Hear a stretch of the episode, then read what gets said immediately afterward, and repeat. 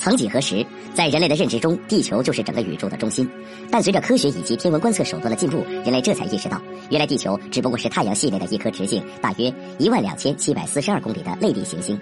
而整个太阳系的直径大约为两光年。以人类目前的科技实力，即便我们乘坐当下最快的宇宙飞船，也无法飞出太阳系。然而，对人类来说，如此之大的太阳系，也只不过是位于银河系猎户臂上的一个小小天体系统，它距离银河系中心还有二点七亿光年的距离。而在整个银河系中，像太阳这样的恒星就多达一千亿至四千亿颗。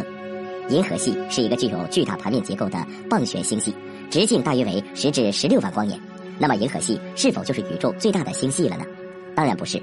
尽管银河系在人类的认知中已经足够庞大，但在宇宙的尺度下，它也只不过是数以亿计的星系中较为普遍的一个罢了。例如，同为本星系群中的仙女星系，就比我们的银河系大得多。仙女星系也被称为仙女座大星云。它是位于仙女座方位的，拥有巨大盘状结构的涡旋星系，也是距离银河系最近的星系，距离我们大约两百五十四万光年。仙女星系是本星系群中最大的星系，直径大约为二十二万光年。由于它的体积足够庞大，因此它也是人类肉眼可见的最遥远的天体之一。值得一提的是，根据天文学家们的观测发现，仙女星系正在以每秒三百公里的速度朝向银河系运动。按照这个速度，大约在三十亿至四十亿年后，仙女座星系和银河系将会发生碰撞。到时候，这两个巨大的星系将会重新合并成一个更大的椭圆星系。然而，即便如此，合并后的全新星系也无法成为宇宙中最大的星系，因为人类已知发现的最大星系比这两个星系加起来还要大得多。它就是 IC 幺幺零一。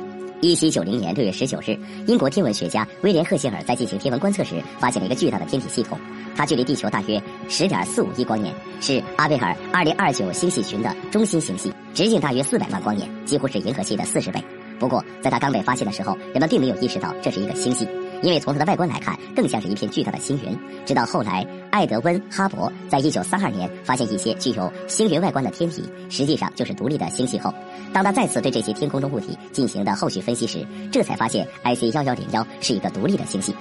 根据天文学家们的估算，IC 幺幺零幺星系中至少包含了一百万亿颗恒星，这个数量远超银河系与仙女星系内的恒星数量总和。除了包含了大量的恒星之外，它还包含着质量相当于一百万亿颗太阳的暗物质。毫不夸张地说，如此巨大的星系团足以容纳上千个星系。为了让大家更直观地感受到 IC 幺幺零幺星系的庞大，我们可不妨将它放在银河系的位置上。